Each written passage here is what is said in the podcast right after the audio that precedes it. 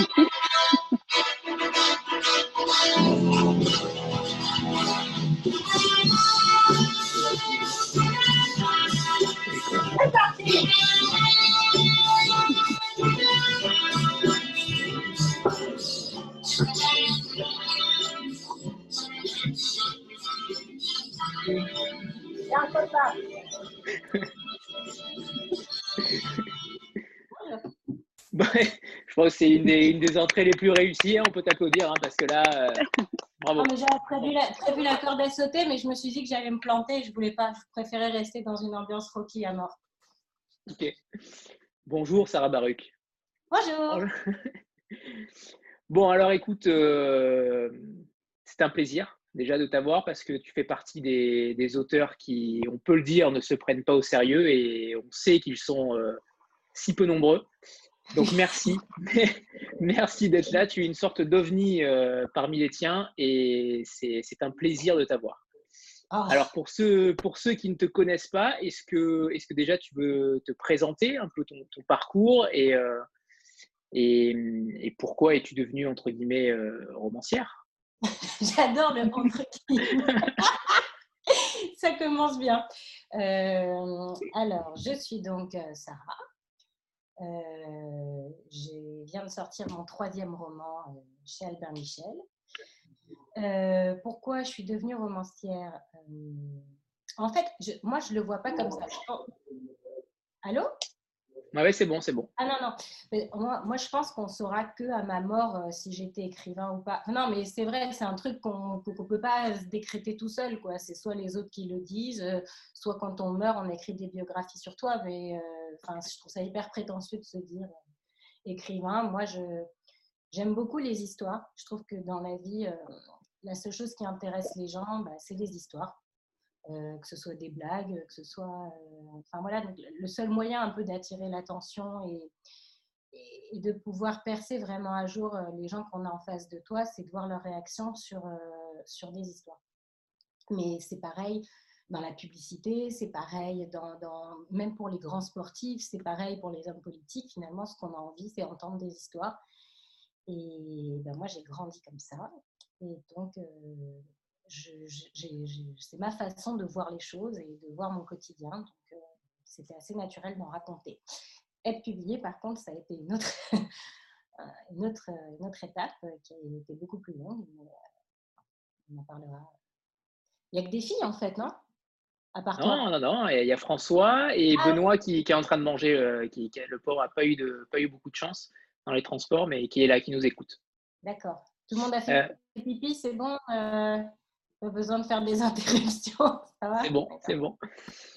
Et alors, justement, je reviens sur le, sur le métier euh, d'écrivain. Tu ne considères pas justement ça comme un métier, selon toi? Ah, J'aimerais bien hein, avoir un salaire euh, chaque mois. Euh, moi, à la base, j'ai fait ça pour être milliardaire. Hein. Je me suis un peu plantée, mais je ne sais pas si c'est un métier. Je pense que il y a, y a, des problèmes aujourd'hui avec la, le statut des auteurs. Euh, voilà, euh, par rapport à euh, clairement hein, comment les choses sont réparties dans les maisons d'édition. voilà, parce qu'un métier, c'est quoi? Un métier, à part vouloir une reconnaissance pour ton propre petit ego, quand tu écris un livre, tout ce que tu veux, c'est voir ton nom sur ton pseudo sur, sur la couverture. Après, le statut, que ce soit intermittent, enfin, peu importe en fait. La question du est-ce que c'est un métier ou est-ce que c'est pas un métier, c'est au niveau financier en fait que ça compte. Donc, à partir du moment où c'est ça l'angle de vue, oui, il y a peut-être un peu plus de protection à faire, un peu plus de reconnaissance, mais c'est pas seulement dans l'édition. Quand tu prends même le cinéma, bizarrement, les scénaristes sont pas du tout reconnus par rapport euh, aux, réalisateurs. on, connaît tous des noms de réalisateurs, on, on connaît très très peu euh, de scénaristes. Donc je ne sais pas pourquoi, alors que le nerf de la guerre, c'est toujours l'histoire, euh, bah, la personne qui écrit l'histoire est un peu au second plan. En même temps, euh, moi aussi, je suis un peu adepte du en même temps. C'est pas du tout politique. Hein. Euh, j'étais comme ça déjà avant 2017. Hein. Euh, mais on, choisit cette activité justement parce qu'elle rentre dans aucune case. Justement parce qu'on on choisit d'apparaître ou de disparaître entre les publications, que c'est pas quelque chose de régulier. Enfin, on choisit le fait que c'est un non-métier quelque part. Donc voilà, je pense qu'il ne faut pas demander le, beurre et l'argent du beurre, mais qu'il y a, comme dans partout, des choses à améliorer. Est-ce que, ouais, c'est ça. Est-ce que tu veux nous, pitcher déjà le livre? Pour ceux qui ne l'ont pas lu Ils sont peu nombreux, je crois, aujourd'hui, mais mais euh, la plupart l'ont lu. Donc, euh, euh, alors. Alors, pitch, si tu peux pitcher le livre, mais sans, sans alors évidemment sans dévoiler ce qui s'y passe à la fin, mais, mais surtout également parler de, de l'accueil du public par rapport à ce livre-là, dont on ah, avait un petit peu parlé. Ouais. Sur les thématiques. Sur les thématiques. Oui, Alors, bon, c'est l'histoire de, de, deux femmes qui se connaissent, enfin, de, de, Anaïs et Marie qui se connaissent depuis l'enfance. Elles, ont elles ont grandi dans le, même quartier euh, un peu difficile de Paris, le 19e arrondissement. Euh, et elles se sont complètement perdues de vue. Elles ne savent plus très bien pourquoi, en fait, mais ça fait plus de 15 ans qu'elles se, se, sont pas vues. Et il se trouve que la mère de Marie euh, est morte. Donc, Marie téléphone à Anaïs parce qu'elle aimerait beaucoup qu'Anaïs assiste à, la cérémonie d'adieu qu'elle est en train d'organiser pour sa mère. Euh, au départ, Anaïs ne veut pas du tout euh, parce qu'elle est déjà dans un moment de sa vie euh, compliqué. Elle approche des 40 ans, elle n'a toujours pas d'enfant, elle essaye d'en faire, mais ça ne marche pas. Elle est en train de faire encore une fausse couche. Donc, elle n'a pas du tout envie de se replonger dans, dans cette époque de sa vie, dans ce quartier de sa vie dont, elle est partie et elle a peur que, voilà, ça la plonge quoi, dans, dans, une nostalgie dont elle ne veut pas. Et puis, euh, elle va finir par accepter, se rendre à Paris et rien ne va se passer comme prévu. Voilà. Euh, les thématiques, oui, je suis un peu euh, à la base. c'est le premier roman où je suis partie d'un fait personnel, en fait parce que les deux autres, ce n'était pas le cas, euh, qui est euh, la seule chose qui est vraie, entre guillemets, dans, ce roman, c'est euh, dans cette partie de l'adolescence où Anaïs va passer d'un collège, bah, on va dire très populaire dans le 19e arrondissement, où il y a un peu de tout, toutes les religions, toutes les couleurs de peau, etc.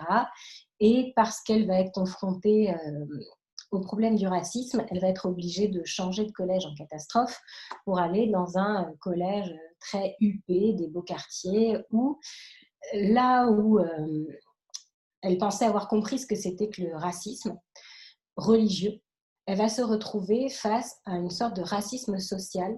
Et ça, c'est quelque chose, voilà, ça m'est arrivé en fait. Et j'ai compris, euh, donc j'avais 13 ans, à quel point c'était difficile de trouver sa place euh, à quel point de toute façon on rentre jamais forcément dans les cases euh, auxquelles on s'attend euh, et que ça, doit partir de l'intérieur de trouver sa place et on n'est jamais accepté comme on veut des autres autour qui nous collent toujours des étiquettes.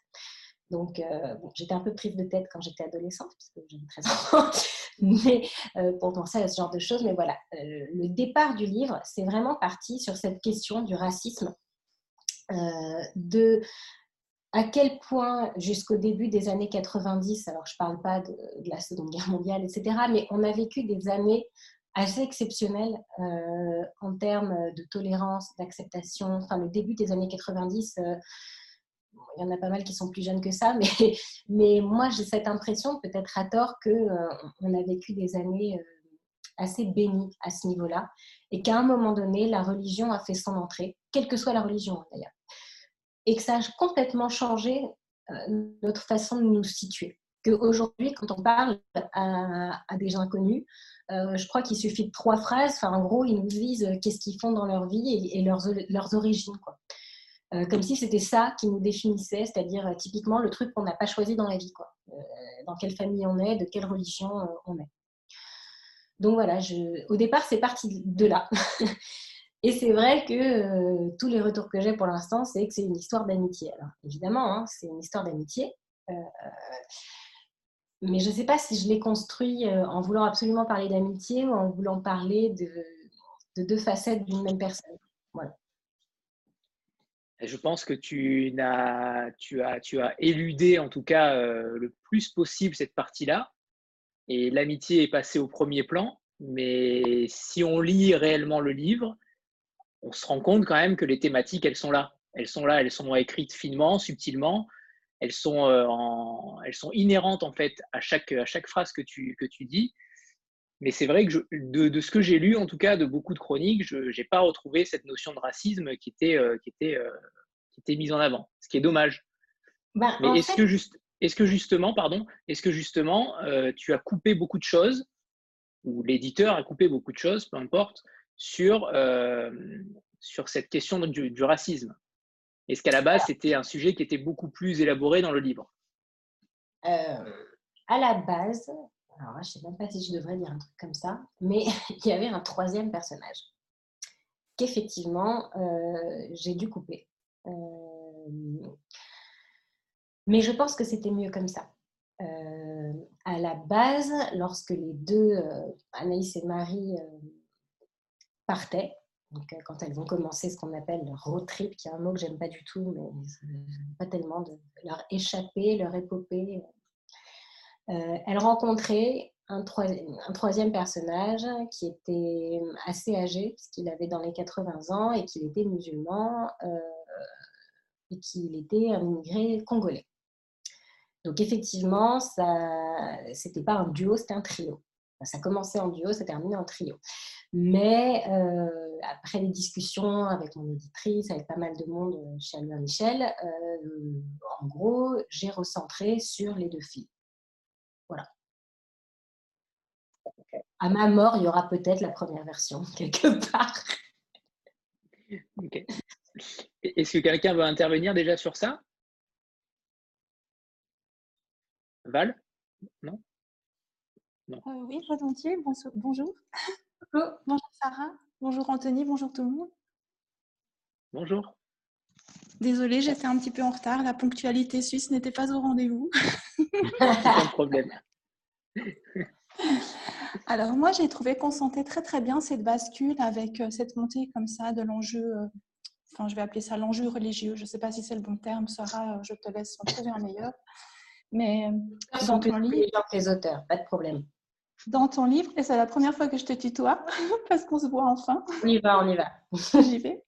Dans ton livre, j'ai trouvé quand Anaïs prend la parole avec beaucoup de ferveur et beaucoup de vigueur, juste avant finalement qu'elle doive effectivement changer de collège parce qu'elle a pris position, mais elle a pris position pour de la tolérance et pour du construire ensemble. Et je trouve ce moment extrêmement fort. Et non, je n'ai pas trouvé que l'amitié prenait le dessus par rapport à ça.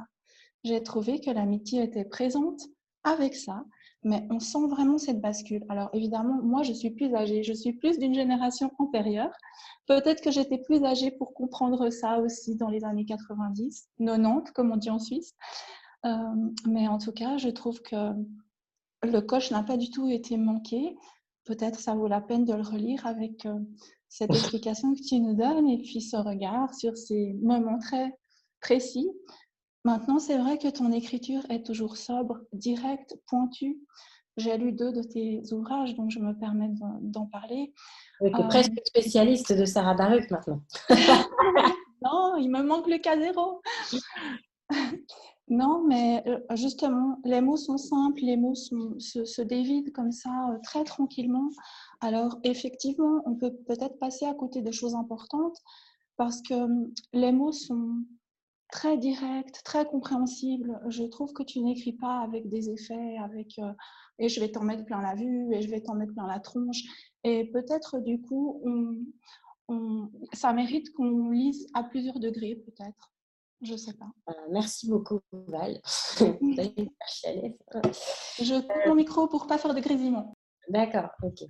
Non, c'est vrai que du coup, je suis pas forcément. Euh, l'auteur très littéraire. Euh, en tout cas, je dirais pas ça, Sarah. Je dirais pas ça. C'est pas que tu n'es pas littéraire, c'est que tu eh, euh, vas la raison. Tu ne fais pas euh, de d'exagération. Tu vas droit au but. Mais ça ne veut pas dire que tu n'es pas littéraire. Hein. Oui, bon, d'accord. Non, mais d'accord. Merci. Mais... Ah, mais c'est vrai. Oui, bon. merci. moi, en fait, je, ça va peut-être vous paraître con, mais quand j'écris, je pense à une femme qui a 50, 55 ans, qui vient de se taper une journée de travail avec un patron qui est relou, qui a une heure de RER, e qui est interrompu toutes les 30 secondes par quelqu'un qui veut passer, par un arrêt, par le chauffeur qui dit attention au pickpocket ou l'arrêt de la prochaine station. Et je me dis, j'écris pour elle en fait. que ce soit une femme ou que ce soit un homme. Enfin voilà, j'écris pour cette personne qui vient de se taper 8 à 10 heures de journée très très lourde et euh, qui n'a pas forcément toute l'attention de quelqu'un euh, qui a toute la journée devant euh, elle pour lire. et qui va lire 10 pages, reposer le bouquin, le reprendre, peut-être pas pouvoir lire pendant une semaine. et enfin voilà et elle doit pouvoir revenir tout de suite. Et elle doit pouvoir comprendre tout de suite. Et elle doit pouvoir être interrompue 40 000 fois et que ça n'oblige pas à relire les cinq pages précédentes. Euh, et moi, j'aime quand je lis un livre. je suis peut-être euh, sûrement même moins cultivée que la plupart d'entre vous qui lisez finalement plus que moi. Euh, mais quand j'ai des mots qui sont trop compliqués ou des phrases trop longues, etc., en fait, je m'arrête sur la phrase et je perds l'histoire. Alors que, euh, et ça, euh, Karine, je sais qu'elle est là, euh, elle m'a fait peut-être le, compliment, un des compliments qui m'a le plus touchée dans, ma courte vie d'auteur. Elle m'a dit au début, quand j'ai lu Elle voulait juste marcher tout droit, j'ai cru que tu étais un auteur américain. Et c'est vrai que c'est beaucoup moins courant en France, on va dire, où on, est quand même la patrie de Baudelaire et de Balzac et compagnie, et de Zola, et on aime bien le, côté euh, très je porte un foulard, je fume la pipe et je fais des longues phrases. voilà, la littérature, c'est sacré, on touche pas. Ben, moi, je suis pas comme ça. Moi, je crois que la littérature, avant tout, c'est une histoire. Qu'un livre, avant tout, c'est une histoire. Et qu'il faut qu'on rentre dans histoire et qu'on n'en parte pas. Euh, donc effectivement, je ne suis pas... Euh, enfin, je fais très très attention à mon style. Hein. Je peux vous dire que je passe beaucoup de temps sur chaque phrase. caméra parce que ça me gênait. Et, ah, c'est bon, c'est bon, j'ai coupé le son, j'ai coupé le son. Ah bon. euh, donc je, je, je passe enfin, beaucoup, beaucoup, beaucoup de temps pour que ce soit simple. Mais euh, c'est ma façon de vouloir écrire. En fait qu'on ne soit pas là à relever des phrases tout le temps, à devoir s'arrêter, euh, que cette dame qui est dans le métro ou le RER, e ben, elle puisse, euh, au moins les dix pages qu'elle peut lire, ben, elle peut les lire tranquille, et que euh, ce qu'on met dans, en tête, c'est vraiment qu'on soit dans la tête des personnages et qu'on en sorte. Voilà. C'est clairement réussi. Oh, non mais arrêtez. Non, non, il faut pas faire trop parce que là, je te jure, je, me mets à trembler. C'est moi, ou truc comme ça. voilà. Kael, à toi? Oui, bonjour à tous, bonjour Sarah. Euh, moi, c'est pas vraiment une question, mais en tout cas une, une, réflexion à entendre euh, tout ça. J'aime beaucoup le côté euh, derrière l'amitié, les destins de femmes qui finalement font des choix, renoncent à quelque chose. Enfin voilà, on sent bien ce côté euh, toujours tiraillée entre ses obligations et ses choix de vie. Euh, j'ai retrouvé ce que j'ai adoré dans Elena Ferrante, hein, euh, le côté voilà destin de, femmes qui s'entrecroisent, qui s'aiment mais à la fois se, se, défient, se détestent par moments, se retrouvent. voilà, j'aime beaucoup cette, cette, manière d'entrecroiser des destins. Voilà, c'était mon intervention. J'avais pas spécialement de questions. non, mais là où tu as raison, tu vois, dans Elena Ferrante, et c'est quelque chose que j'ai finalement, quand tu regardes euh, toute la presse, les gens qui parlent de, cette histoire, ils disent c'est une formidable façon d'avoir décrit le Naples des années 50. Et c'est un petit peu ça. Moi, finalement, j'ai essayé aussi à, mon petit niveau de décrire un quartier dans une époque et de montrer à quel point finalement ce que l'on vit dans l'adolescence nous suit tout le temps. Et que oui, effectivement, il n'y a pas 50 pages sur le racisme, sur l'identité, mais en même temps, c'est toujours sous-jacent et c'est comme dans la vie.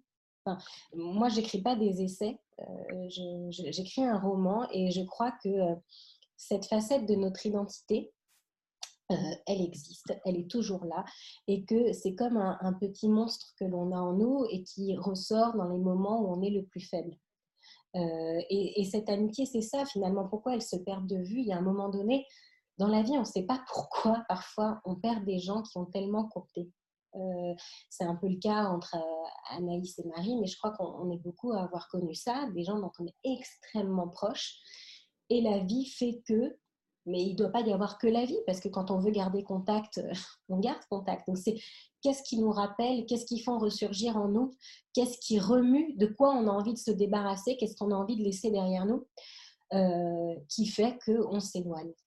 Voilà. Et, et, je crois que c'est ça entre Anaïs et Marie. Pourquoi est-ce qu'Anaïs, elle ne veut pas revenir, c'est qu'elle tout simplement, elle n'aimait pas la personne qu'elle était à cette époque-là. Elle n'aimait pas euh, le fait d'être la moins bien des deux. Elle n'aimait pas le fait de se dire qu'elle avait euh, toute cette vie à accomplir pour réaliser ses rêves euh, et, que la montagne semblait tellement énorme à, franchir que qu'elle ne savait pas par où commencer.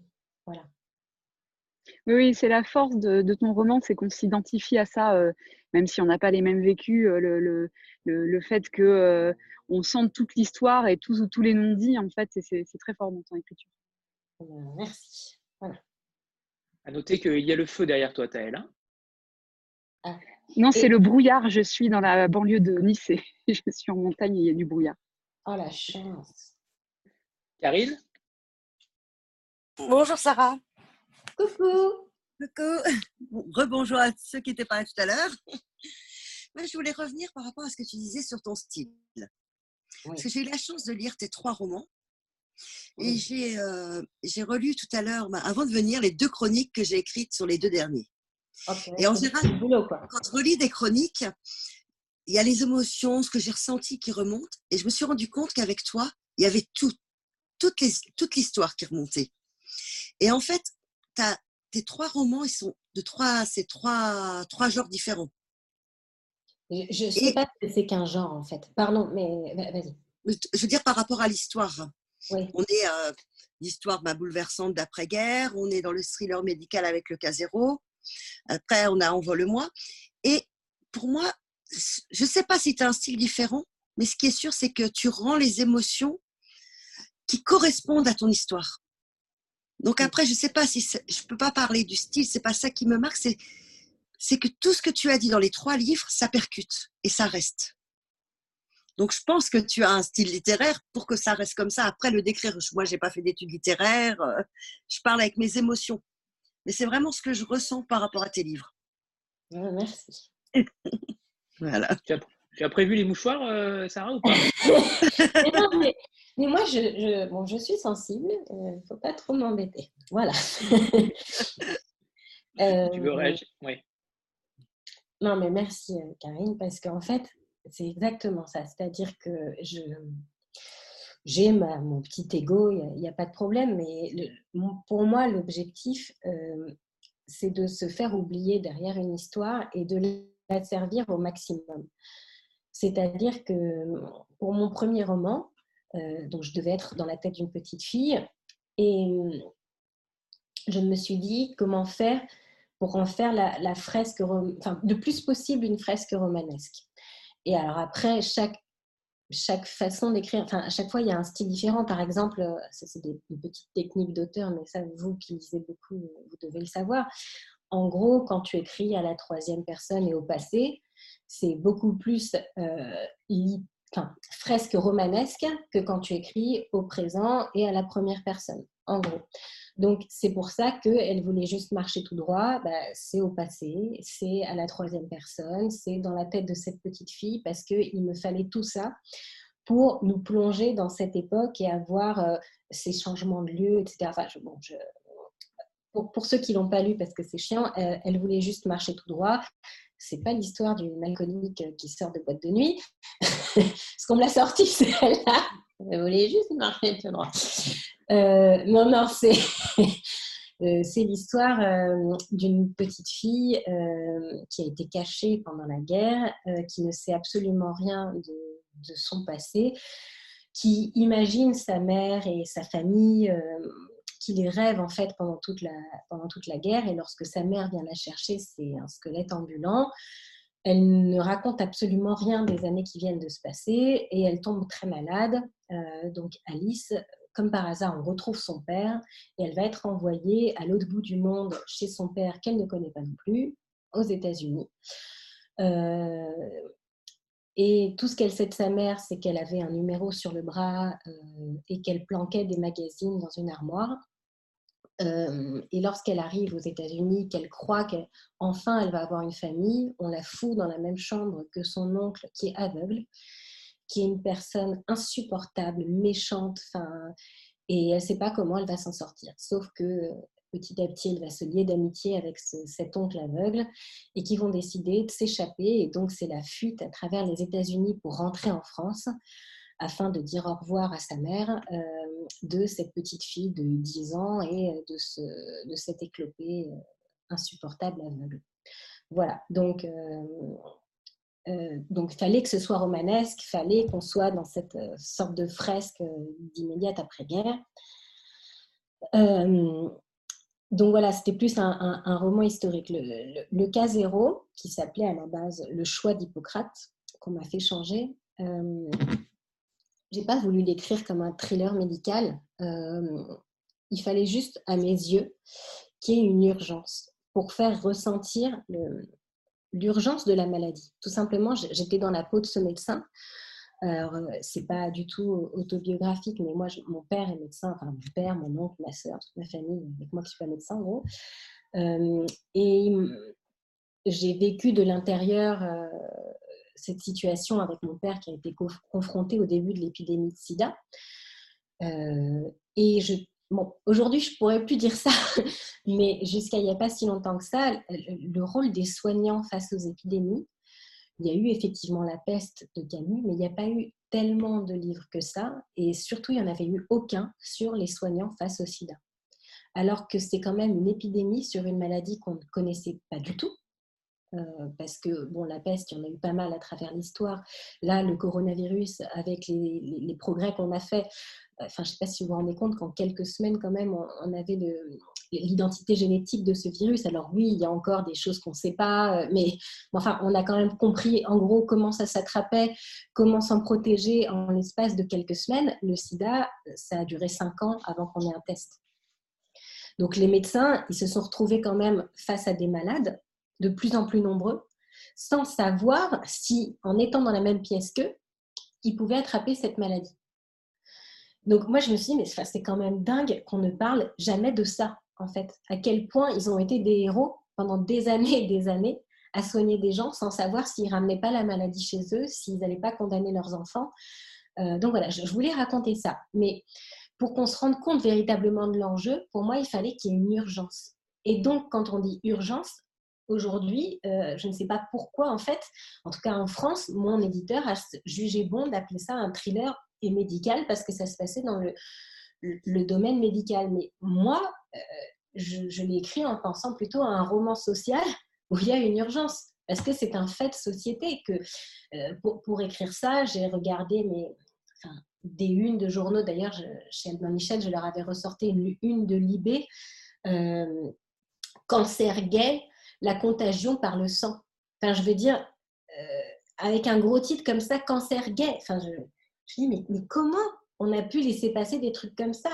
Que j'ai retrouvé des interviews de, policiers aux États-Unis euh, qui, euh, qui disaient que ils avaient peur de toucher des gens parce qu'ils avaient peur que, bah, dans leur métier, quand ils arrêtent des gens, ils avaient peur de contaminer leur famille.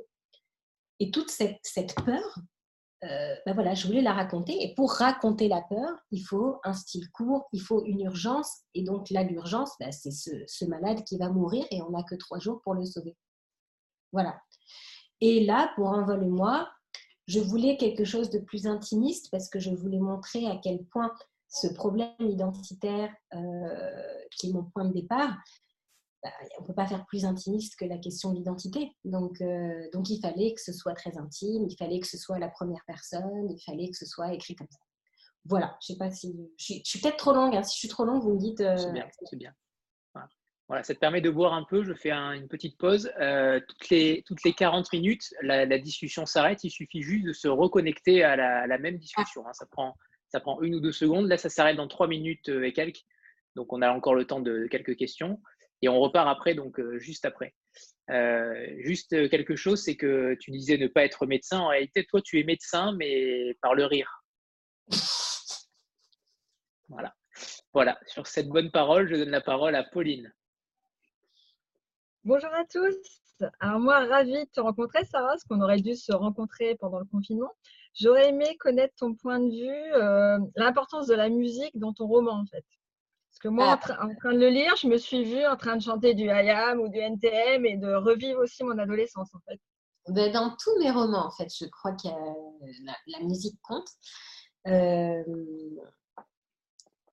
alors, peut-être que c'est que chez moi, mais je situe beaucoup les époques avec de la musique.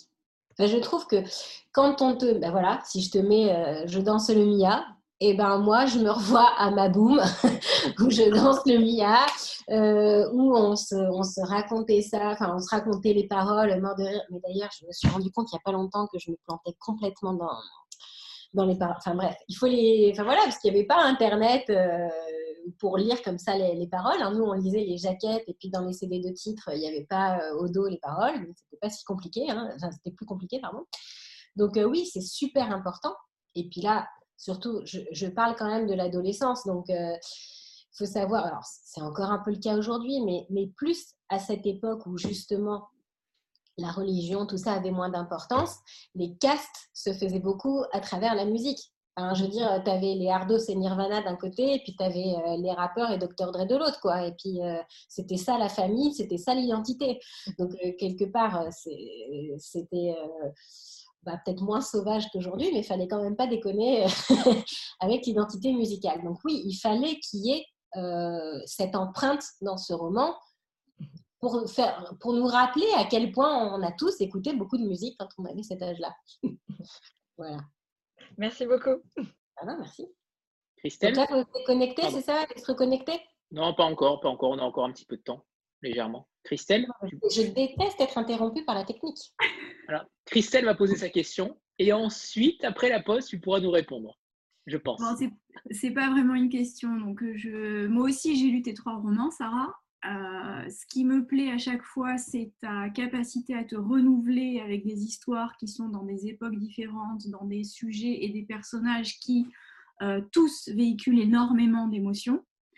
Euh, et, dans, et pour Envole-moi, moi j'ai revu, j'ai revécu mon adolescence. Quoi. Les années collège, alors oui, il y a le thème de l'amitié, mais moi ce qui m'a surtout interpellée, c'est qu'en effet, comme tu le disais, euh, l'adolescence, c'est un moment où on se construit et on comprend bien avec Envole-moi que les années, euh, les années euh, collège, ben, elles sont fondatrices de tout ce qui va suivre pour Anaïs et pour Marie. Et, et alors, j'avais très honnêtement, j'avais pas perçu le racisme en, tant que, en tant que tel, mais j'avais vraiment perçu tout ce qui était différent de, de milieu social, voilà, et, et, qui conditionne aussi la manière dont on va évoluer. Mais c'est un racisme social. Voilà. C'est ça. le, le racisme, c'est pas que religieux. Ce qu'elle va mm. vivre euh, dans, dans le collège euh, Bourges, entre guillemets, c'est du racisme social. Il n'y a, pas que ça. Enfin, pour le coup, voilà, je, je, peux en parler parce que c'est la seule chose qui est vraie. J'ai mis des bouquins en dessous l'ordinateur pour que ça arrive à une hauteur décente. Mais J'espère que tu as euh, bien choisi les auteurs, par contre. Hein. Oui, ah bah, j'ai pris Belle du Seigneur. Je me suis dit, ça au moins, c'est gros. oh, mais attends, j'avais oublié. Merde, j'avais prévu un bracelet. Attends. Ah attends, je mets à l'envers. Oh non. Voilà. Bon, tant pis, ça a foiré. C'est pas grave. J'étais arrivée avec ça sur le bras, je l'avais posé sur le bureau et puis j'ai oublié. C'était pour toi, Anthony. il est magnifique. Il est magnifique. C'est le truc que tu mets sur la poussette normalement. Hein? Mais ton. Les jouets que tu achètes sont en fonction d'Instagram. Non, écoute, euh, je ne veux pas te décevoir, je l'avais acheté à ma fille avant de connaître ton compte Instagram. Mais... Et voilà, et voilà. Quelle déception. Mais bon, j'ai prévu de te faire euh, un petit paquet la euh, prochaine fois que je viens à Nice avec tout ce que j'ai découvert de renard euh, pour les enfants parce que. C'est à la mode. C'est à la mode. C'est grave à la mode. Hein. Ça, ça, va des bavoirs. ce matin, j'ai eu des gommettes partout en forme de renard. vraiment, tu as choisi le, bon animal de ta alors, oui. Revenons sur le racisme social. Ah oui, voilà, c'est sûr. Mm. C'est pas si éloigné de ça que des renards. c'est une discrimination envers les roux, ça. Ben oui, hein, tout à fait. Euh, mais le racisme social, c'est du racisme autant que le racisme religieux. C'est en gros euh,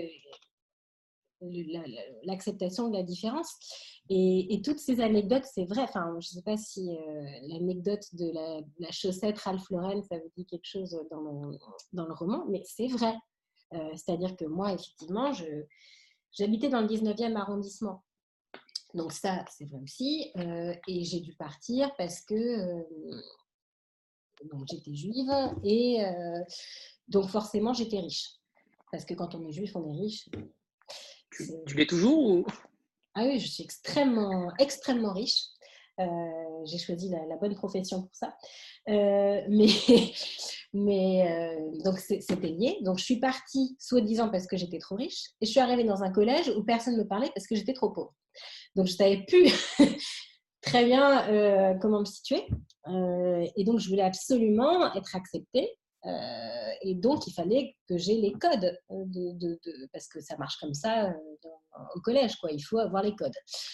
Et donc, forcément, mais tout ça, c'est vrai aussi, à l'école où j'allais, ils en avaient pour 20 000 francs, mais, mais, à l'aise, quoi, entre les montres Hermès, les, les fringues qui, une, blinde. Il y avait des marques que je connaissais pas d'ailleurs hein, euh, la plupart du temps.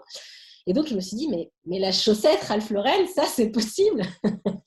donc, je suis allée chez Ralph Lauren et j'ai acheté cette paire de chaussettes et je l'ai mise à l'envers parce que je ne savais pas du tout que chez les filles, il fallait mettre les cuissons à l'intérieur euh, pour quand on croise les jambes. Donc, ça, ça m'a tellement marqué en fait qu'il fallait absolument que je, je, le raconte dans le, dans le livre.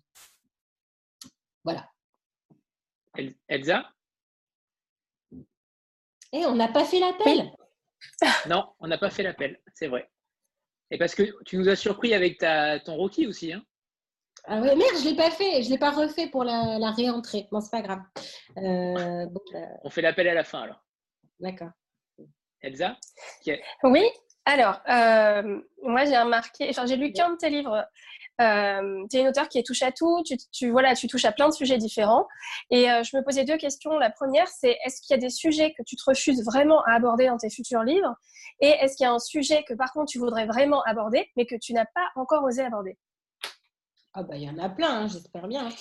Euh, j'ai lu récemment euh, une phrase d'Haruki Murakami qui disait, en gros, hein, parce que je suis nulle pour retenir les mots exacts, puis de toute façon il est japonais, qui a traduit, on ne sait pas. Mais euh, il disait écrire un livre, en gros, tout le monde peut le faire. Euh, la différence quand on est romancier, c'est qu'il faut en écrire plein. Donc, euh, je pense que bah, le jour où j'aurai plus d'histoire à écrire, et eh ben, je ne pourrai plus prétendre à faire ça, cette activité. je, oui, je me suis interdit des choses pour ce roman parce que parce qu'il y avait des enjeux. Je ne vais, pas, vais pas tout dire, mais euh, j'en avais parlé avec Anthony d'ailleurs euh, quand on avait échangé. Il faut savoir que euh, c'est dans mon quartier et à cette époque-là que la filière des buts de Chaumont a été créée. La filière des buts de Chaumont, ce sont eux qui ont recruté les frères Kouachi, qui ont commis donc l'attentat que tout le monde connaît à Charlie Hebdo. Et il se trouve que par des petits clins d'œil, euh, ils sont présents dans ce roman. Mais j'ai pas voulu attaquer ça de plein fouet parce que, non pas que je me prenne pour une grande auteure dont tout le monde va parler, mais je me suis dit, on ne sait jamais et j'ai pas envie de, devoir parler si on m'interroge sur les attentats, sur Charlie Hebdo, sur ce genre de choses. Voilà, donc ça, oui, je me le suis interdit. Euh, parce que j'ai une famille, hein, j'en aurais pas eu, peut-être que les choses auraient été différentes. Euh, mais bon, euh, je, me suis beaucoup posé la question. Je me suis dit, est-ce que c'est ça le cœur du roman? Non, c'est pas ça le cœur du roman. Si un jour j'ai envie d'écrire sur les attentats, je le ferai et je le ferai euh, en frontal, pas de façon détournée. C'est pas ça mon sujet. Donc, euh, c'est pas, je, ne vais pas non plus être racoleuse pour être racoleuse euh, enfin voilà. sinon, je m'interdis pas grand chose. Ce qu'il faut, c'est que j'ai, c'est que j'ai surtout mon personnage et que j'ai un angle de vue qui m'intéresse. Parce que je crois que tout a été abordé déjà en littérature. Je parlais un, jour avec un ancien éditeur qui me disait, mais en gros, euh, sur Terre, il y a 20 histoires possibles. Euh, c'est soit le père qui meurt, soit l'enfant qui meurt, soit euh, le frère qui meurt, soit l'histoire d'amour. Enfin, je veux dire, il n'y en a pas, il a pas 40 000 histoires, puis généralement elles sont toutes dans la Bible. ce qui fait qu'il y a autant de livres différents, c'est que c'est autant de points de vue différents c'est autant de vies différentes d'auteurs qu'il y a derrière. C'est comme en musique, euh, il y a huit notes et puis, euh, et puis il y a tellement de possibilités. Donc je crois que la plupart des histoires ont déjà été écrites euh, et ce qui fait la différence, c'est ce que tu vas mettre de toi-même à l'intérieur. donc peu importe que ce soit biographique ou pas biographique, hein, c'est ta façon de te positionner dans le monde, tes interrogations, ta vision des choses. Et moi, euh, alors peut-être que jusqu'ici, c'est un problème de, d'assumer complètement euh, ou pas. Je ne sais pas, mais je cherche toujours un angle que je n'ai pas beaucoup vu ou que j'ai peu vu. Par exemple, je voulais parler de la Seconde Guerre mondiale parce que euh, dans mon histoire personnelle, c'est quelque chose qui a été très, très, très présent dans mon éducation. Mais je me suis dit, je ne vais pas raconter encore une fois la Seconde Guerre mondiale et les camps de concentration. Et je me suis interrogée et je me suis dit, mais finalement, euh, si j'écoute bien ma grand-mère et si je me rappelle de ce que me disait mon grand-père, ce qui les a le plus choqués, ça a été l'immédiate après-guerre. Parce qu'ils se sont tellement inventés euh, une vie extraordinaire euh, que, serait la paix. En fait, pendant toute la guerre, ils sont tellement idéalisés l'après-guerre que quand les choses sont revenues à la normale, c'est un peu comme nous avec le déconfinement. On s'est tous dit pendant deux mois, on va se serrer dans les bras à la fin, mais en fait, non, pas du tout. Le déconfinement, c'est aussi chiant que le confinement. voilà, en gros, euh, la guerre, enfin, l'après-guerre, c'était aussi dur et parfois même plus dur que la guerre parce qu'il y avait la désillusion en plus. Donc je me suis dit, ben, moi, mon angle, ça va être ça en fait. Ça va être raconter cette désillusion. Euh, pareil, euh, pour, pour, pour, le sida, je me suis dit, je voulais absolument parler du sida parce que je suis née dans les années 90 et que j'ai été élevée euh, avec euh, des éducatrices qui venaient avec des bananes et des capotes pour nous expliquer comment les mettre à l'école. Donc, c'est quand même un sujet qui, qui m'a poursuivi euh, toute ma vie. Je fais partie de cette génération qui a grandi avec le sida, donc une conception de la sexualité quand même qui n'a rien à voir avec celle de mes parents. Enfin, pas pour parler pardon, je ne voulais pas parler de la sexualité de mes parents, mais enfin bref, on, s'est compris. Euh, je vais avoir des choses à raconter à ma psy, tout va bien. Donc, je me suis dit, mais finalement, le point de vue des soignants, on l'a pas tellement entendu. Je parlerai jamais aussi bien du sida qu'une victime du sida ou qu'un malade. Donc, je vais pas du tout prendre ce point de vue-là. En revanche, celui du soignant, euh, ça, je peux l'avoir. Voilà. Donc, j'essaie toujours de trouver un point de vue euh, qui va être le, enfin, où je vais me sentir légitime euh, et de préférence qui n'a pas été 40 000 fois exploité. Non pas que j'ai peur de faire la même chose parce qu'encore une fois, chacun son histoire, chacun son point de vue. Mais en tout cas, je ne vais pas me sentir hantée parce que d'autres ont fait avant moi. Voilà. Benoît? Je suis très très longue, hein, je sais. Putain. On t'entend pas, Benoît? Active le micro? Ouais, j'avais activé le micro, mais il ne s'est pas activé. Donc, je disais bonjour Sarah, bonjour Anthony, désolé pour euh, mon arrivée un peu tardive. Euh, je suis euh, nouveau dans ta lecture, on va dire. C'est le premier que je découvre hein, après t'avoir entendu, en avoir entendu souvent parler. Et comme je disais, je fais un, rapide retour sur ce que je disais sur le, le chat tout à l'heure. Moi, l'immense avantage que, que je trouve dans, dans, ton écriture et dans ton style, c'est que tu donnes l'accès à tout le monde. Tout le monde peut te lire et, chacun comme il le veut, en fait. Parce que je, trouve que tu as des phrases qui sont très évocatrices. Donc, en fonction de son mental, de son état d'esprit, de sa forme du moment, en fait, il y a plusieurs niveaux qui sont possibles. Et justement, toute cette partie non dit euh, force même si le terme est fort, c'est le cas de le dire, chacun à s'interroger. Et ça, je trouve ça vraiment très bien. Et c'est l'impression un peu que j'ai depuis que je t'écoute et sur l'ensemble des, des réponses que tu as faites. J'ai l'impression, un peu à l'instar d'un professeur, que tu as envie de sensibiliser sur des thèmes, que tu as envie d'aborder des thèmes, qu'ils soient simples ou qu'ils soient compliqués. en toute honnêteté, je n'aurais pas qualifié de racisme, mais effectivement, tu as raison dans l'explication que tu donnes et dans le point de vue que tu défends. et, ça, et ça, ce côté-là, est-ce que je me trompe si pour moi, si, selon moi, je dirais que tu écris pour contrebalancer, on va dire, tout ce qui se fait aujourd'hui? Parce que toi, tu es, un peu comme moi, j'ai 43 ans, je pense qu'on ne doit pas être très très loin. Pardon, je sais, ça ne se dit pas, mais c'est comme ça. je vais avoir 40 piles, hein, voilà. Je, suis transparent jusqu'au bout. On a été habitué par nos parents, par notre éducation, à se faire notre propre opinion et à ne pas tout gober. Alors qu'aujourd'hui, malheureusement, je, parle souvent de la déféminisation des esprits, c'est ce putain de bandeau jaune ou de bandeau rouge qui fait la loi, et parce que ça, a été écrit, euh, c'est écrit, donc c'est la pure vérité. Et j'ai un peu l'impression qu'à l'instar d'un prof, euh, ben, tu es dans cet état d'esprit-là, mais à l'inverse.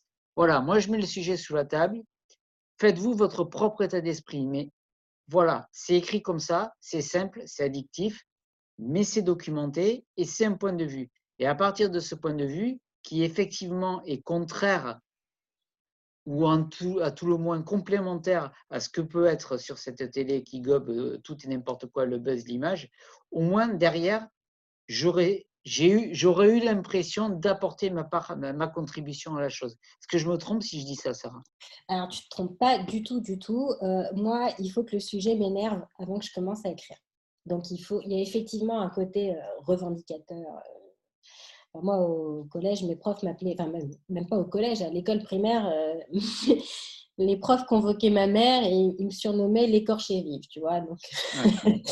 Mais ça, ça, se sent, ça se sent dans l'écriture, tu vois. Autant euh, c'est très addictif et très accessible, euh, autant c'est très fort et très évocateur. Ben, voilà, après, je ne fais pas des essais, je fais des romans. Donc, la seule chose que tu peux faire dans un roman pour faire passer une idée, pour faire réfléchir, c'est justement de donner des situations mmh. où on doit se mettre à la place et où ça, a un écho avec ta propre vie. Mais oui, euh, en fait, c'est aussi pour ça que peut-être jusqu'ici, mon, mais mon éditeur ne sait pas forcément dans quoi me caser parce que j'ai une écriture qui est facile, donc euh, je pourrais rentrer dans le côté très populaire. Euh, bon, feel good, pas vraiment parce que je ne suis pas vraiment feel good, euh, mais en même temps, j'essaie toujours de mettre du fond derrière. Euh, c'est-à-dire que je ne peux pas écrire euh, sur un sujet où il n'y a pas un fond historique, un fond social, un fond, on, va dire, d'expérience de vie qui, nourrit en fait le pourquoi j'ai envie d'écrire cette histoire. Je, pense que écrire euh, un drame euh, tout simple, euh, oui, une maman qui perd son enfant, bah forcément, aujourd'hui, tu, lis plein de trucs comme ça. Hein, voilà, c'est un drame, enfin, c'est très beau. Bah, je, comprends qu'on n'ait pas euh, envie de trouver plus dans un livre qu'il euh, te fasse chialer ou il te fasse rire, très bien. Mais euh, moi, ma revendication, entre guillemets, en tant qu'auteur, pourquoi je, veux écrire, c'est parce qu'il y a des messages, il y a des choses qui me révoltent, il y a des, donc des, choses que j'ai envie de faire, faire, passer sans forcément... m'encarter ou faire de la politique ou faire des essais. Mais je trouve que l'art et les histoires sont beaucoup plus fortes en fait pour faire réfléchir les gens euh, que euh, un essai justement ou qu'un discours politique. Enfin moi, j'ai toujours appris l'histoire à travers les histoires. Ça va peut-être te paraître bête, mais euh, j'ai beaucoup plus appris sur toute la période de la guerre en lisant quasiment tous les livres de Ken Follett, qui est un auteur anglais qui a mmh. écrit de la Terre, les enfants de la Terre. il a écrit des choses sur le Moyen Âge et il a écrit aussi, euh, mmh. euh, alors c'est très connu par exemple l'hiver du monde, euh, la chute des géants, ça c'est sa trilogie. la dernière, enfin qui est très connue, mais il a écrit peut-être une cinquantaine de bouquins sur la guerre, mais euh, il y a, euh, par exemple, le, comment ça s'appelait, le lion, je sais pas quoi, ça se passe en Afghanistan, après il en a écrit un qui se passe en Égypte, enfin, il a vraiment écrit un nombre pas possible de livres d'espionnage sur la guerre dans tous les pays. Et moi, je trouve que euh, alors oui, j'ai lu du coup quasiment la cinquantaine de bouquins de Ken donc ça prend du temps, mais j'apprends beaucoup plus l'histoire comme ça qu'à travers un livre où il va y avoir une succession de dates euh, et quelqu'un qui va avoir rédigé de toute façon, c'est pas objectif, hein, l'histoire n'est jamais complètement objective, donc tant qu'à faire, je préfère lire une somme de petites histoires que la soi-disant retranscription de la grande histoire. Voilà, et après chacun se fait son point de vue. Ça ne peut que me parler. J'ai été élevé pareil et j'ai le même état d'esprit. Ce matin, je suis à la bourre, j'ai mangé tard, pardon Anthony, euh, parce que j'ai donné un cours ce matin à une petite de CE1. Euh, et justement, euh, c'est exactement ce que je viens de lui dire. c'est ton prof, enfin, ta maîtresse va te donner une structure, une méthodologie à toi d'aller te saisir euh, sur le réel, sur le moment, euh, sur ce qui va bien. Et ce matin, ben, on a fait des calculs. Et on a fait des calculs en allant acheter la, baguette et le portefeuille. Quoi. Voilà, ben la, petite, histoire. C'est ça. intéressé plutôt que gavé. Ben, je, je, suis tout à fait d'accord avec ça. Benoît. Delphine de quoi? Ah, pardon. Pardon, pardon, vas-y. Oui. Non, je voulais savoir de quoi il est enseignant, Benoît. Ah, je suis pas enseignant en fait, mais euh, je suis ingénieur en maths et donc je donne des petits cours de maths de français, un petit peu de tout. Euh, je suis dans l'humain en fait. Je je vais pas être comme toi. Je voilà. Bon bref, je, te dirai peut-être derrière en off, mais euh, je suis comme toi très très sensible. Donc il y a beaucoup de choses qui me parlent dans, dans tes paroles. D'accord. Delphine? Oui, bonjour, bonjour Sarah, bonjour tout le monde. moi Sarah, j'avais envie de de, savoir, j'étais un peu curieuse de savoir comment tu écrivais. Euh, en fait, est-ce que tu écris tous les jours? Euh, Comment, quand tu démarres un roman, euh, est-ce que est-ce que tu as déjà tous tes personnages et la trame de A à Z? Ou est-ce que tu écris par petits bouts? Est-ce que tu commences par la fin et puis tu vas revenir au début? Voilà, un peu comme si on pouvait parler d'un processus ou d'une méthodologie. Je ne sais pas si tu pouvais nous, dire quelques, quelques mots là-dessus Ouais. Euh, alors, j'ai pas l'air comme ça, puisque quand on me suit sur Instagram, euh, ça a l'air d'être le grand bordel euh, quotidien. Mais je suis très, très, très structurée euh, quand j'écris. alors, j'écris toujours un peu pareil jusqu'ici. je passe des mois et des mois d'abord à prendre des notes. C'est-à-dire que j'ai. ah, j'ai pas lu ta note, Anthony.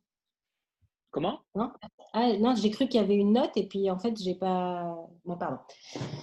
Euh, oui, donc je passe des mois et des mois à écrire euh, plein de notes, euh, ce que j'appelle moi mes, mes petits cailloux. Euh, mais ça va aller de, euh, euh, ça peut être des trucs complètement cons. Hein, oui, ce personnage-là, bah, elle adore manger des cracottes le matin. Enfin, tu, vois, des, détails qui vont me permettre de vraiment m'imaginer ce personnage. Il y a plein de trucs que j'utiliserai jamais, mais c'est comme si je construisais leur biographie. J'ai des idées de scène. J'ai, voilà, je me censure pas du tout, pas du tout. Pendant des mois, j'écris des notes. Dans mon dans mon téléphone, j'ai 70 euh, notes. Euh, Une fois que je trouve que j'ai suffisamment de matériaux, euh, j'organise tout ça. Enfin, j'essaye de voir si j'ai pour tous mes personnages à peu près la même somme d'informations, si j'ai suffisamment de scènes pour pouvoir faire un plan.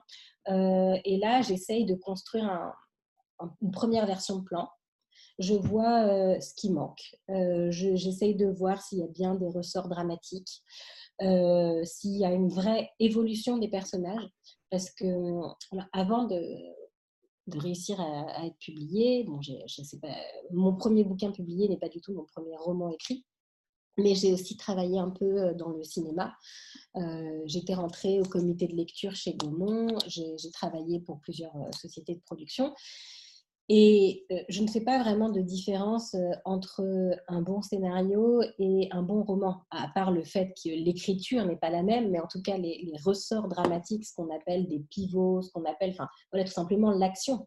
Le fait qu'un personnage doit être un certain état au début de ton histoire et que tout ce qu'il va traverser dans cette histoire le fait évoluer pour qu'il soit un peu transformé à la fin, c'est ça qu'on aime. Enfin, voilà, il faut qu'il y ait une progression euh, psychologique, parfois physique. Enfin, voilà, il ne faut pas que euh, ton héros, ce soit le même à la fin qu'au début. Sinon, il n'y a pas eu d'histoire. Euh, en gros, tous ces détails-là, j'essaye de voir si c'est bien présent. Je passe, là aussi, encore facile, un mois ou deux sur mon plan.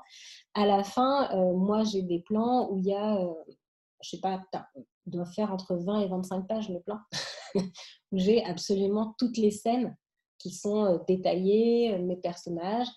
Et à partir de là, c'est un peu plus tranquille dans la mesure où j'ai, entre guillemets, plus qu'à écrire. Euh, c'est-à-dire que je ne veux pas me prendre la tête et réaliser au milieu du roman que, ben non, merde, c'est pas possible, il y a un truc qui n'est pas cohérent. Voilà. Donc, je veux avoir absolument testé mon plan, ce qui ne m'empêche pas parfois de changer un peu des choses en cours de route. Mais je vais avoir une base solide et après être tranquille pour le moment où j'écris. Voilà. Donc, en gros, le moment de l'écriture en, en, soi dure moins longtemps que la préparation. Voilà. Guitare? Oui. Alors, euh, bonjour Sarah. Et, euh, donc, moi aussi, euh, j'ai lu votre roman et, et j'ai beaucoup apprécié. tu peux me tutoyer, hein. tout le monde me tutoie. Ah ben voilà, ok, ça marche. et donc, en fait, ça confirme ce que disent, enfin, ce que, ce que tout le monde a dit. Je rejoins parfaitement ce qu'on vient de dire. C'est percutant, ne se perd pas dans les descriptions. Enfin, on, a les on a les différents thèmes. Donc, ma, ma question, c'est pas, ça rejoint un petit peu ce que Delphine disait, mais en partie, puisque c'est vrai qu'on a l'amitié en premier plan, mais on a aussi toutes ces thématiques derrière. Donc, je pense un petit peu à, à, à ce parcours, par exemple, euh, médical, euh, quand on n'arrive pas à avoir des enfants naturellement. Je pense à la religion, au racisme, racisme religieux, racisme social. Je pense aussi à la dépression, le, les, enfin, et je pense aussi en fait au, au cas d'Aminata, donc euh, qui a été mutilée par ses proches. Moi, ça m'a beaucoup touchée. Et donc, j'ai trouvé que c'était tellement, en fait, euh, tellement dur, mais, euh, mais, euh, mais la situation était, enfin, elle, elle, était, décrite, mais rapidement. après, en fait, le tableau, je l'ai trouvé tellement complet et ça représente parfaitement, en fait, la vie finalement, puisque on a tous ces sujets qui, qui, arrivent et surtout pendant cette période d'adolescence où on est, enfin, on touche à tout, on a tout et en même temps, ça va tellement vite. Moi, ma question, c'est comment le choix de ces thématiques a été fait? Est-ce que c'était plutôt en amont?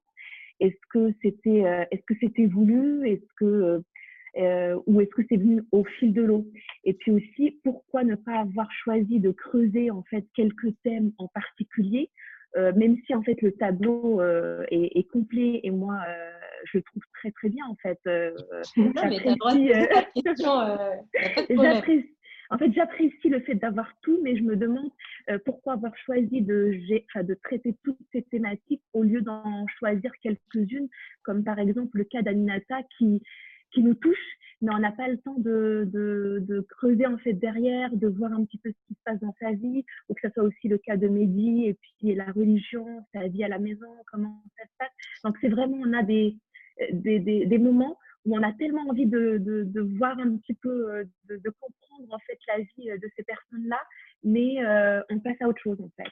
C'est plutôt... Euh, tu dis exactement, euh, tu dis exactement en fait ce qui m'a un peu animée je voulais montrer à quel point, ça, euh, ça la phrase la plus con du monde, mais à quel point la vie est complexe. C'est-à-dire que je ne sais pas si tu imagines toutes les informations, toutes les vies, toutes les vies qu'on croise depuis qu'on est euh, sur Terre. Tous ces gens. Mmh. voilà. Et je voulais montrer la vie d'un quartier difficile. Donc, enfin, on, est face à une problématique d'une jeune femme. Je voulais montrer à quel point l'adolescence donc l'empêche d'avancer. Et j'ai cherché quelle devait être sa situation de vie pour montrer à quel point euh, elle n'arrive pas à avancer. Et donc à se créer un nouveau monde, à laisser tout ça derrière soi. Et donc là, je me suis interrogée, je me suis dit, quelle situation elle doit vivre qui soit la plus parlante euh, pour montrer qu'on n'arrive pas à se créer sa propre vie. Donc je me suis dit, bah, elle doit avoir des difficultés pour avoir un enfant. Parce que euh, finalement, c'est quoi euh, la difficulté? Quand on fait un enfant, c'est qu'on décide de faire sa propre famille, que finalement la famille dans laquelle on est né n'est plus celle qu'on va avoir au quotidien. Qu'on laisse sa, sa, famille nucléaire devient celle que l'on crée. Donc ça veut dire qu'on laisse derrière soi son enfance, la famille qui nous accompagnait euh, pendant l'enfance. Donc je me suis dit, sa problématique, elle, ça doit être ça. Et ça doit se résoudre à la fin, parce qu'elle aura enfin réussi à mettre euh, son enfance derrière elle. Donc ça, ça a été la construction du personnage, avec ce nouveau dilemme.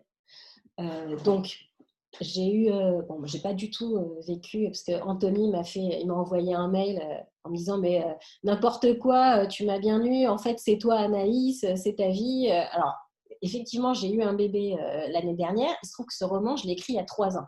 Donc, je savais pas du tout que j'allais avoir une petite fille quand j'ai écrit ce roman. Euh, j'ai mis beaucoup de temps à le donner à mon éditeur. Et puis après, je suis tombée enceinte, donc je pouvais, pas, bah, je pouvais plus du coup euh, défendre un roman. Donc, entre le moment où je l'ai écrit et le moment où il est sorti, c'est passé beaucoup de temps. donc, pour, moi, c'est assez hallucinant de, l'avoir écrit et d'avoir vécu dans ma vie privée ce que j'ai vécu après. Enfin, je, vais me reconvertir dans la voyance euh, Mais bon, bref, je, n'ai pas du tout traversé ce que traverse le personnage d'Anaïs, les, les filles, etc. il y a beaucoup de personnes autour de moi qui y sont confrontées et c'est vrai que c'est... Alors, je ne sais pas si c'est que euh, finalement c'est plus accessible aujourd'hui ou que véritablement il y a plus de difficultés pour les femmes à procréer aujourd'hui. C'est vraiment une question que je me pose mais je ne peux que constater à quel point euh, c'est un sujet difficile autour de moi et à quel point j'ai des amis qui ont du mal à avoir des enfants. Voilà, donc euh, je me suis dit, bah, il faut que j'aborde ce sujet tel qu'il est vécu euh, autour de moi, ou en tout cas l'impression que j'ai. Donc j'ai abordé ce sujet-là, mais ce n'est pas non plus le cœur de mon sujet. Donc c'est comme dans la vie, il y, a, y a beaucoup de choses qui t'arrivent, mais pour pouvoir continuer à atteindre tes objectifs, il faut que tu fasses le tri. Donc, je voulais qu'il y ait ce sentiment d'étouffement, où on est submergé par beaucoup, beaucoup de choses, que lorsqu'elle va revenir dans son quartier, il faut que ça l'ensevelisse, parce que c'est sa peur. Je le dis d'ailleurs, j'utilise même ce mot-là. J'avais peur que mon passé m'ensevelisse. Donc il fallait qu'il y ait toutes ces bribes très très dures euh, qui l'ont atteinte, euh, oui, dans ce quartier, il y avait de l'excision. Oui, il y avait des mecs qui se faisaient frapper. Oui, les filles se faisaient ploter. Et ça lui revient comme ça, et c'est dur, et c'est dur. Et je voulais qu'on ait ce sentiment de, euh, en gros, elle se noie dans une piscine et elle cherche la surface avec toutes ces choses difficiles qu'elle a essayé de mettre dans un coin de sa tête, mais qui, qui ressurgissent comme ça de façon brute et brutale. Donc, je ne pouvais pas toutes les creuser parce que je voulais ce sentiment d'étouffement. Voilà. Euh, alors peut-être que plus tard, j'écrirai un livre sur l'excision, mais, mais en tout cas, euh, ça faisait partie de la réalité de ces quartiers et je voulais montrer que dans ces quartiers-là aussi, il n'y a pas une chose difficile, il y en a plein. Et ce qui fait que justement, on a du mal à comprendre et qu'on dit les quartiers d'ailleurs, ce qui est complètement ridicule parce que les quartiers, ça veut rien dire. Hein. Habiter à Bobigny, c'est pas comme habiter à la Courneuve. Enfin, je, Et pareil, euh, à l'Ariane, euh, à côté de Nice, c'est pas la même chose que euh, dans d'autres quartiers. Enfin, voilà, chaque les quartiers, ça veut rien dire. Les difficultés de ces quartiers, ça veut rien dire. En réalité, chaque difficulté mériterait qu'on s'y attarde. Sauf que c'est comme ça qu'on les perçoit et qu'on les décrit. Donc, je voulais quelque part jouer aussi un peu avec ça. Voilà. En tout cas, le tableau est bien réussi et bravo. Merci.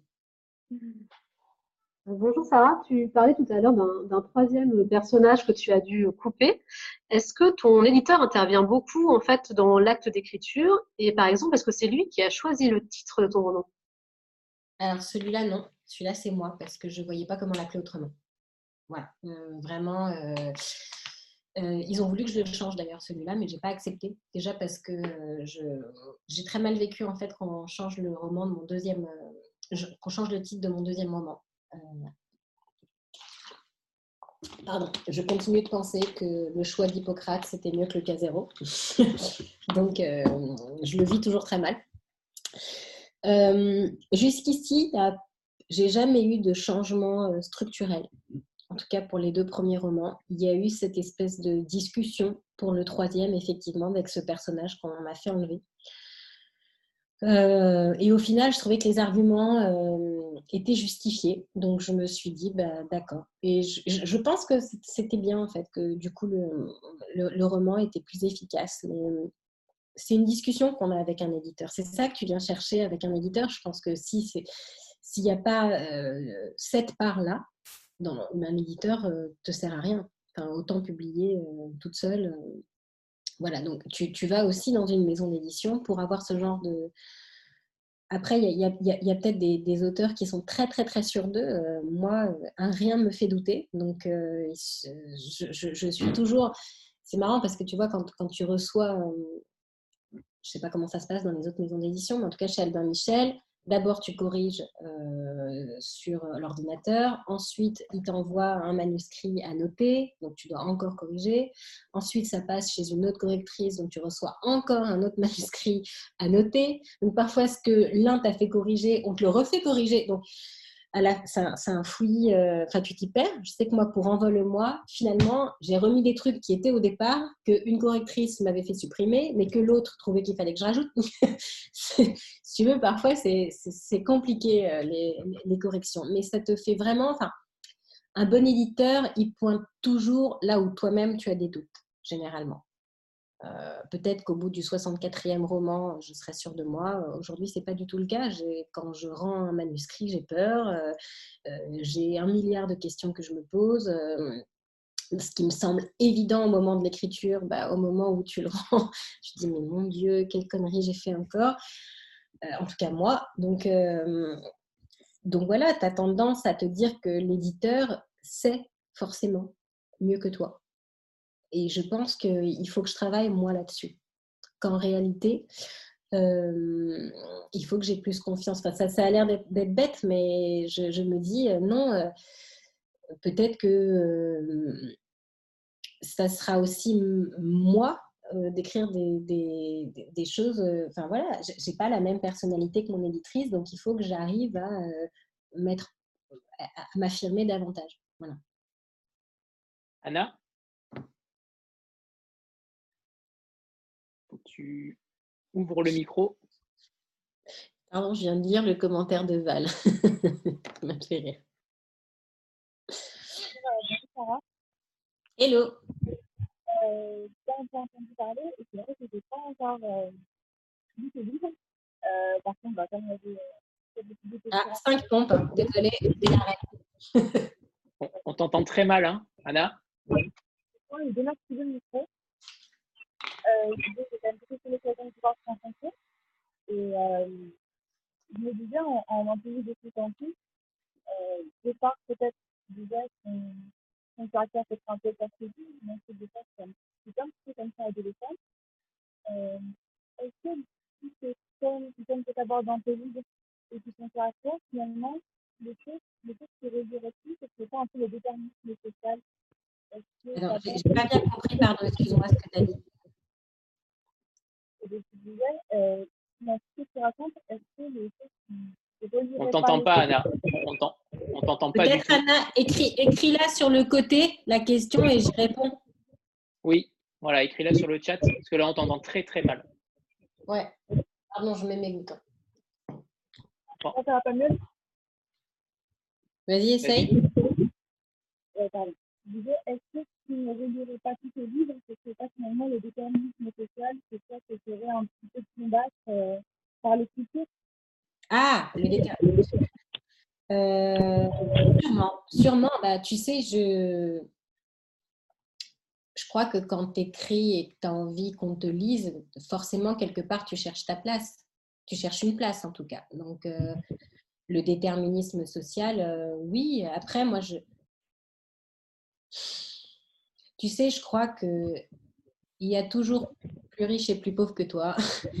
que euh, le, français le plus pauvre est bien souvent plus riche que qu'un Africain qui a beaucoup d'argent. Enfin, tu vois, j'ai fait un safari et j'ai eu la chance de faire un safari en Afrique, en Tanzanie, et, et je suis allée dans des villages où il y avait absolument rien.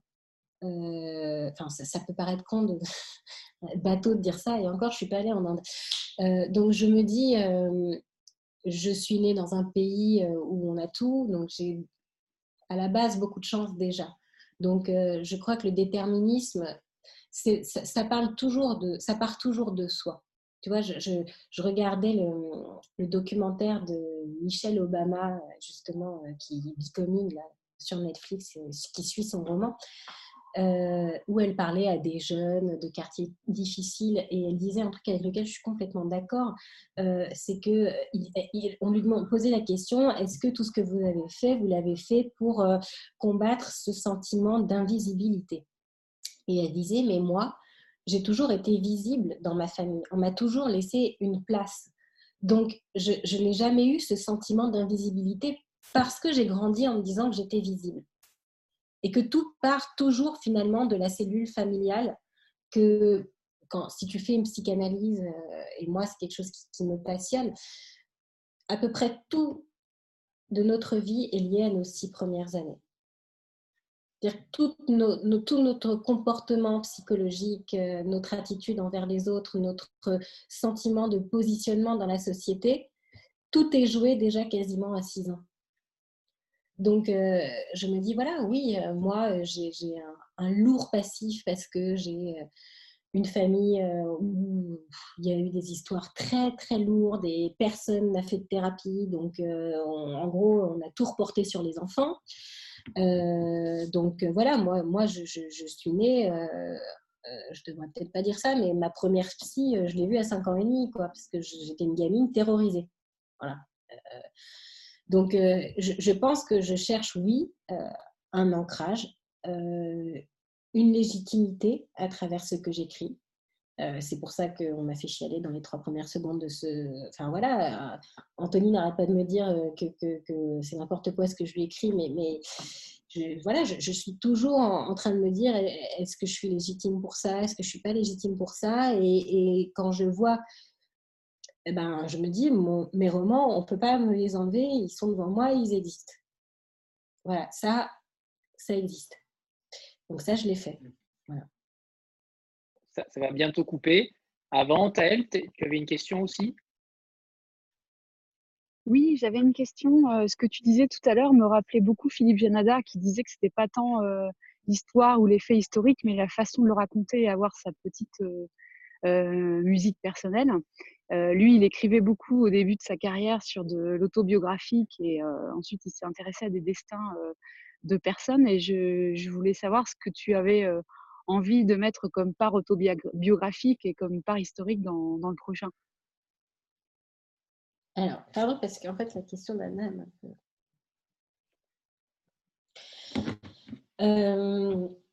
Vraiment désolée.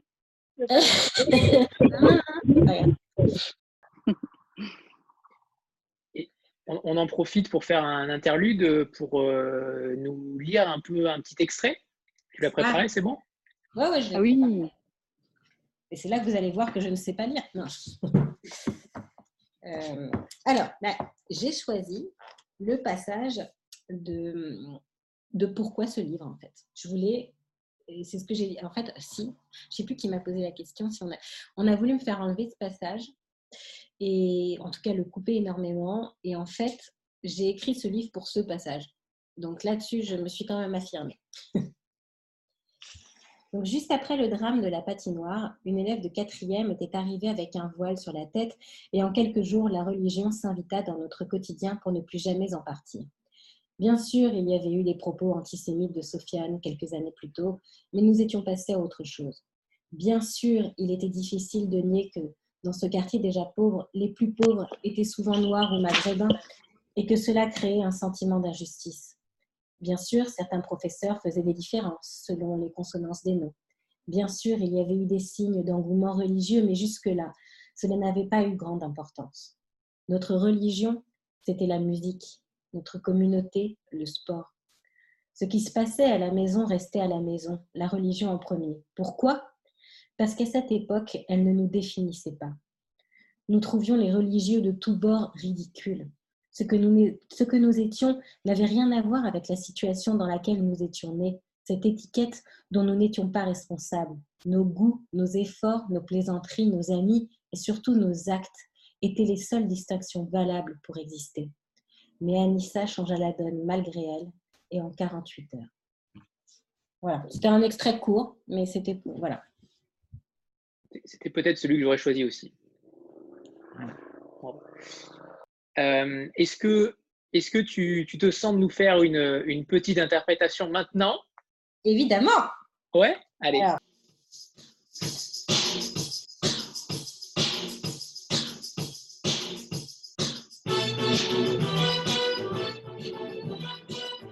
On entend la musique là?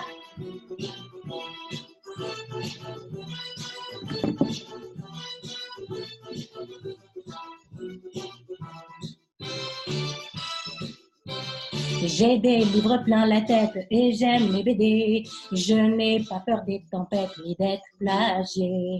Moi, vous pouvez tout m'envoyer, je suis comme ça. Je suis un renard qui lit n'importe Dans toute la ville, on m'appelle le lecteur de l'amour. Moi, j'écris pour ceux qui m'aiment et je serai toujours de même. Il n'y a pas de honte à être un lecteur de l'amour. Moi, je poste mes chroniques chaque jour. Lisez, lisez, lisez, lisez, lisez-moi. Lisez, lisez, lisez, Dieu vous le rendra. Lisez, lisez, lisez, lisez, lisez-moi. Lisez, lisez, lisez, Dieu vous le rendra. Donnez-moi des services presse, surtout par des gens. Gardez toutes vos richesses, car maintenant, j'ai mon propre show internet où je suis le roi. Asseyez-vous à ma table, écoutez-moi. On est tous sur cette terre des lecteurs de l'amour. Qu'on lise beaucoup, qu'on galère, on restera toujours les mêmes. Lecteurs extraordinaires ou lecteurs de l'amour. Moi, j'ai besoin de vos likes chaque jour. Lisez, lisez, lisez, lisez, lisez-moi. Lisez, lisez, lisez, Dieu vous le rendra. Lisez, lisez, lisez, lisez, lisez-moi. Lisez, lisez, lisez, Dieu vous le rendra. Bravo Bon, bah, je pense que mes, je pense que mes détracteurs vont s'en donner à cœur joie après cette chanson, qui vont, qui vont, qui vont, qui vont surtout penser que c'est moi qui ai écrit les paroles. Je vais te les envoyer par mail.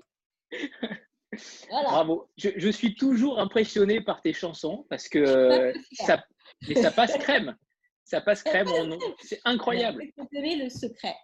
Il faut garder des petites phrases originales. C'est ça qui donne tout le truc. Voilà, tu vois, tu, tu c'est impressionnant. C'est impressionnant. C'est impressionnant. bravo, bravo. Voilà. J'en avais fait bon. une mais tant pis. Hein.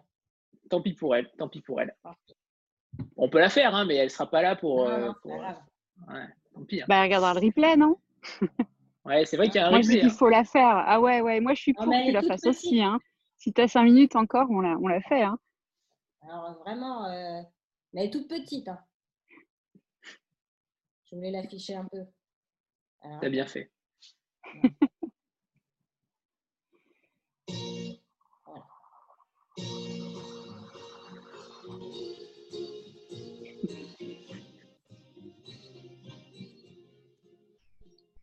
Dis-moi, Céline, mes bouquins sont passés. Pourquoi n'as-tu jamais pensé à les poster? Ils sont pourtant parfois très sympas qu'on peut lire en faisant caca. Non, non, non, ne rougis pas, non, ne rougis pas. Tu as, tu as le droit de ne pas m'aimer. Ne rougis pas, non, ne rougis pas. Je voudrais pas te faire culpabiliser. Voilà. Elle sera, elle sera ravie. La, la, thématique est respectée, elle sera ravie. Voilà. C'était court. Bravo. Bravo. Bon, alors maintenant, je, leur ai dit pendant que tu n'étais pas là, euh, tu avais fait un, long passage euh, court, je ne me rappelle pas, chez, Thierry Ardisson. Donc, on va ah, faire une interview. Très, très court. Très, très court. En fait, on va faire. Oui, pardon. Vas-y, vas-y. Non, mais c'était que j'écrivais, mon ex-copain euh, était, euh, écrivait des interviews et du coup, pour Ardisson, et du coup, je me suis mise à les écrire avec lui. Donc pendant euh, un an ou ouais, un an et demi, j'écrivais les interviews thématiques pour tout le monde en parle. Voilà. Mais comme une femme nulle, je n'ai jamais été créditée puisque je suis une femme nulle. voilà, qui écrivait, mais je, je, connaissais tous les auteurs. Je les connais toujours d'ailleurs. Voilà. Donc on va faire une interview, fin de phrase. Donc, je commence la phrase, évidemment, tu, tu la finis. Depuis... Ah bon ah de la fin de la phrase, ok. Depuis que je suis écrivain. Euh, j'ai toujours un bloc-notes aux toilettes. si jamais je change de métier. Euh, je changerai mes dents. Ben oui, parce qu'il faut, faut, faut, faut sourire à la télé, voilà. Quand j'aurai le concours euh, Eh ben, j'annulerai le concours. ça me fait chier. Maintenant que je suis célèbre euh, eh ben, je vois plein de gens frisés dans la rue. je concocte des chansons sur Instagram pour Pour être aimé, aimez-moi s'il vous plaît. Ma vie est un long fleuve euh, ben, ma vie est un long fleuve dans lequel je nage, je nage, je nage, j'adore nager. Si je devais m'exiler, j'irais Alors là, tu m'en poses une. Hein. Si je devais m'exiler, ben, ça va faire plaisir à Val, j'irais en Suisse. J'aime beaucoup la Suisse, l'ordre, tout ça. La neutralité. voilà, la neutralité. Être mère, c'est? Euh, c'est. Qu'est-ce que c'est être mère